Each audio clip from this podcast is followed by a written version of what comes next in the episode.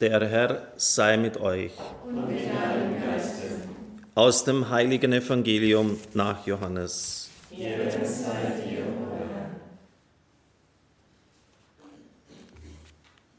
Er, der von oben kommt, steht über allen. Wer von der Erde stammt, ist irdisch und redet irdisch. Er, der aus dem Himmel kommt, steht über allen. Was er gesehen und gehört hat, bezeugt er, doch niemand nimmt sein Zeugnis an. Wer sein Zeugnis annimmt, beglaubigt, dass Gott wahrhaftig ist. Denn der, den Gott gesandt hat, verkündet die, Gott, die, Werke, die Worte Gottes, denn er gibt den Geist unbegrenzt. Der Vater liebt den Sohn und hat alles in seine Hand gegeben. Wer an den Sohn glaubt, hat das ewige Leben. Wer aber dem Sohn nicht gehorcht, wird das Leben nicht sehen, sondern Gottes Zorn bleibt auf ihm. Evangelium unseres Herrn Jesus Christus. Lob sei dir, Christus.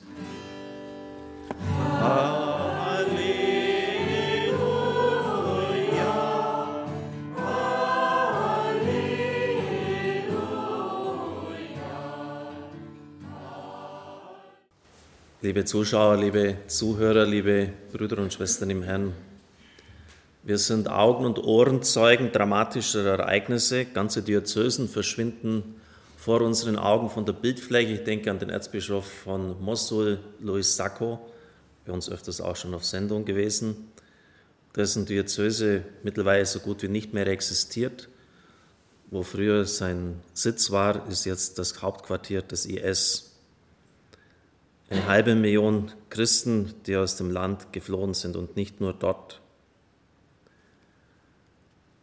Ich möchte heute und an den kommenden Donnerstagen auf diese Situation eingehen, anhand von Mönchen, die im Atlasgebirge in den 90er Jahren in Marokko genau mit dieser Situation konfrontiert waren.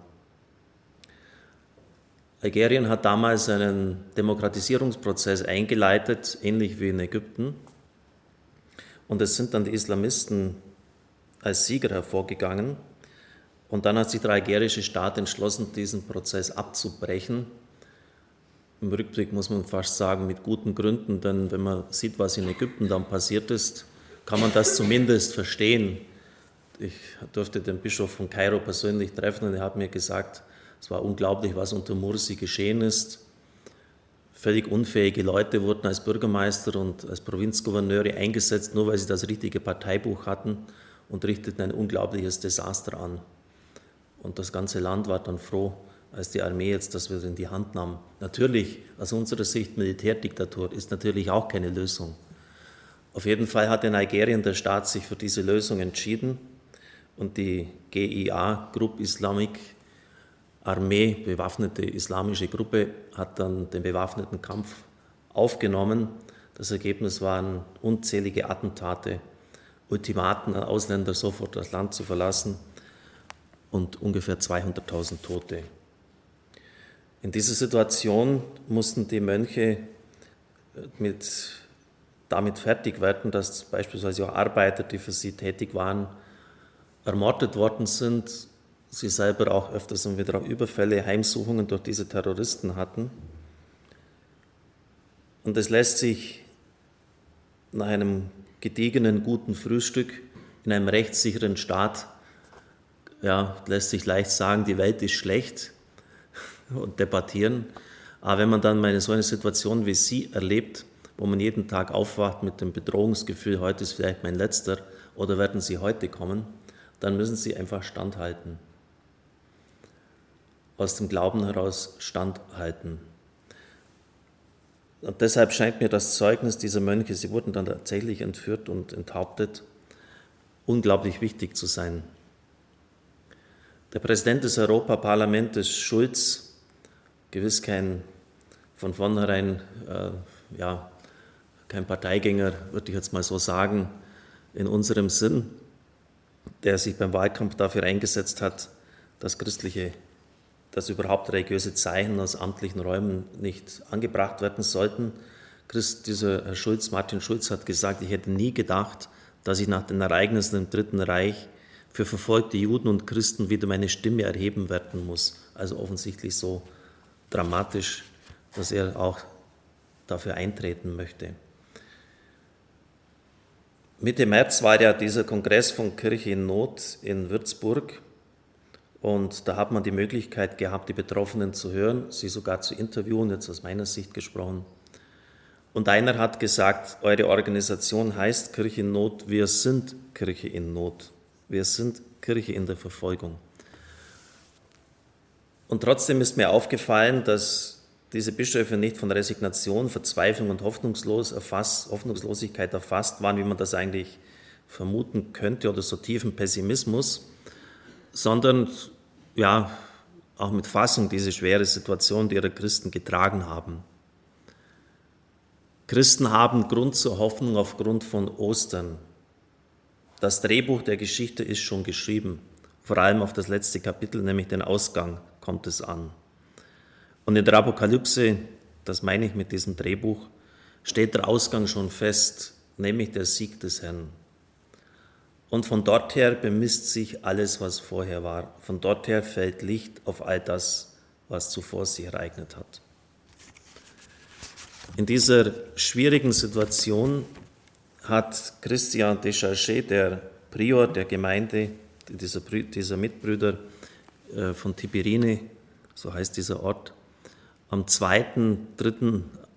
April, also in der Osternacht 1994, eine Ansprache gehalten. Es war auch das Markusjahr und wir haben auch das Evangelium nach Markus gehört in der Osternacht. Und leider hat man offensichtlich im deutschsprachigen Raum sich entschlossen, bei Markus 16,6 die Lesung abzuschließen, die Lesung des Evangeliums. Ursprünglich hört sie bei 16.8 auf, das ist mitten im Bericht sozusagen gekappt worden. Und was steht denn bei 16.8 im letzten Satz? Sie sagten niemand etwas davon, die Frauen, die am Grab waren, sie hatten Angst. Damit hört das Markus-Evangelium ursprünglich auf. Das ist der letzte Satz. Wenn Sie heute das Evangelium nachschlagen, dann stellen Sie natürlich fest, dass ein Redaktor spätere Berichte des Auferstandenen noch hinzugefügt hat. Aber in allen alten, besten Handschriften fehlt es. Und das ist ein Rätsel bis heute.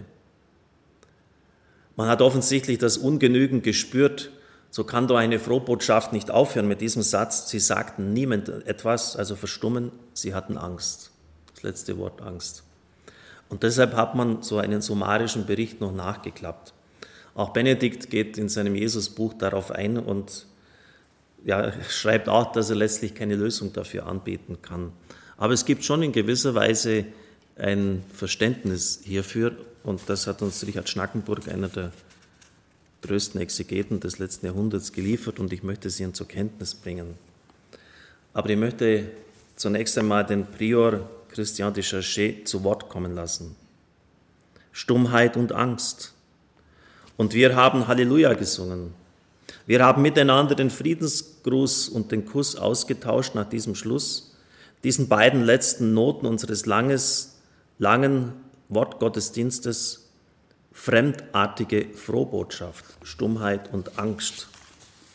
Das klingt so falsch, dass man allgemein dem pastoralen Rat gegeben hat, die Lesung der Evangelien Perikope zwei Verse früher zu beenden. Im deutschsprachigen Raum hat man sich offensichtlich dafür entschieden. Und dort heißt es, ihr werdet ihn dort sehen, den Auferstandenen. Aber für uns ist es unmöglich, nicht bis zum Ende dieses Wortes aus dem Evangelium zu gehen. Im Namen der Wirklichkeit, in der wir stehen, und zwar schon seit vielen Monaten. Unsere ganze Umgebung hat Teil an diesem konkreten Klima der Stummheit und der Angst. Es vergiftet unser Land und lähmt es. Und in uns selbst, welche neue Gefährtenschaft mit diesen Reaktionen im Lauf der Ereignisse, der Neuigkeiten und der Begegnungen. Wir sind nicht besonders stolz darauf. Ich glaube, keiner von uns konnte sich diesem entziehen. Ausgenommen vielleicht unser Bruder Lüg. Er ist der Arzt und der scheint irgendwie eine robuste Natur gehabt zu haben, dass dem so schnell sozusagen nichts etwas anhaben konnte.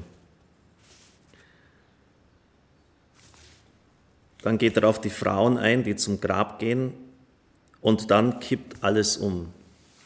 Das ist der absolute Anfang. Sie sind außer sich, gepackt von einer Erfahrung, die stark derjenigen der Jünger bei der Verklärung Christi gleicht.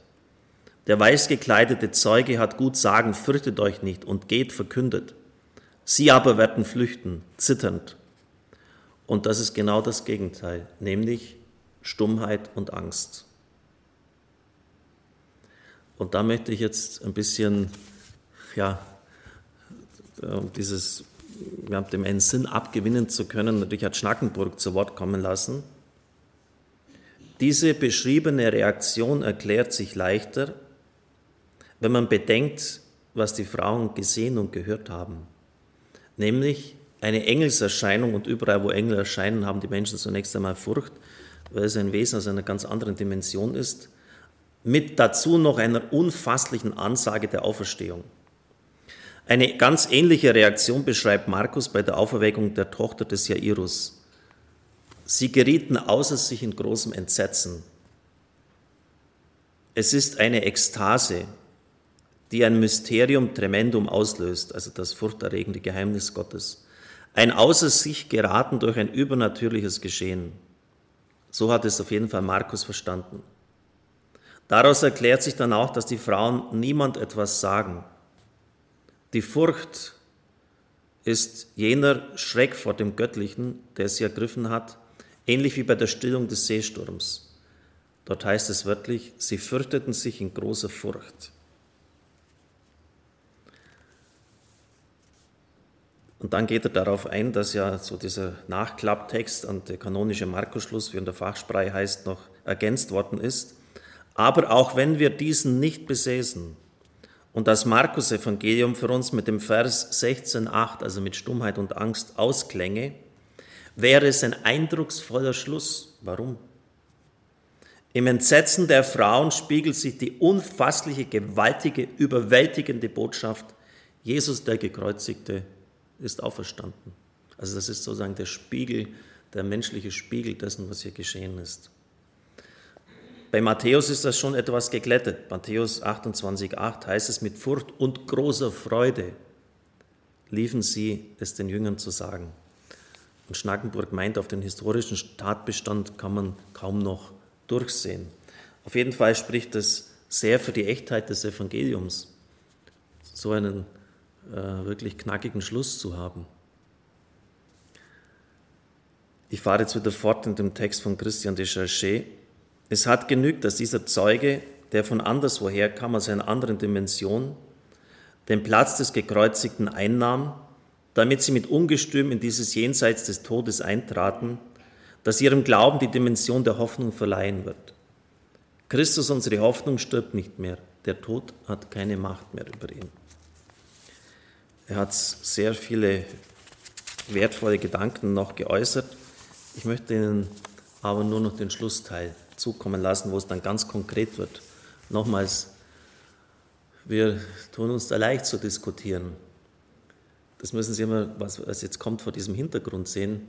Ähm, wenn wir von einem satten Frühstück aufschauen und völlig äh, in einem Land leben, wo Rechtssicherheit herrscht, wo sie nicht mit Mord und Totschlag leben müssen. Aber bei den Mönchen war es anders und das ist in diesem mehrfach preisgekrönten Film von Göttern und Menschen auch zum Ausdruck gekommen, wie es die Gemeinschaft fast zerfetzt, zerrissen hat, äh, wo die Mönche aufgestanden sind. Eine gesagt hat, ich bin kein Märtyrer, ich bin Trappist geworden, ich bin Zisterzienser geworden, ich möchte nicht sterben. Also das hat schon an den Nerven genagt, verständlicherweise. Und ich werde das nächste Mal darlegen, warum sie geblieben sind. Sie hätten ja gehen können. Es hat immer wieder äh, Gespräche im Konvent gegeben und sie beschlossen, bis zum bitteren Ende zu bleiben.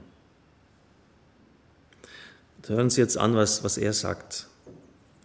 Zeugen dieser österlichen Hoffnung zu sein, dazu sind wir herausgefordert, wenn wir unsere allzu unmittelbaren Ängste entdämonisieren und ihnen den Sinn und Wert von Begegnungen mit dem absoluten Gottes geben wollen – Dazu möchte uns auch der schöne Vers aus dem Koran einladen, der versichert, wer die Begegnung mit dem Herrn erhofft, dem nähert sich der Zeitpunkt, den Gott festgesetzt hat.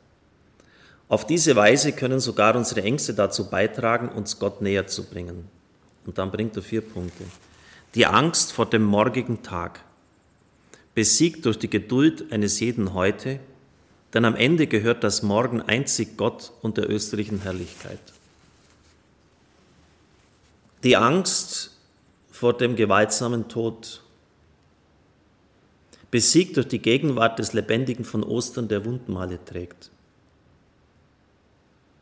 Die Angst vor diesem Krieg in unserem Land, vor Bürgerkrieg, besiegt durch die Gewissheit, dass der Friede nicht von dieser Welt ist, noch viel weniger als die Zeugen des Auferstandenen, die wir sind. Die Angst vor dem Islam und jenen anderen Gläubigen, die zu Intoleranz versucht sind, eine Angst, die ebenfalls schon im Voraus besiegt ist durch die Gabe des Geistes, welche die Gemeinschaft der Heiligen bewirkt, so häufig ein Wunder vor unseren Augen. Wir haben also diese österliche Hoffnung nötig, die uns sagt, wie den Frauen im Evangelium, dass dann, wenn alles weitergeht, nichts mehr sein wird, wie es zuvor war.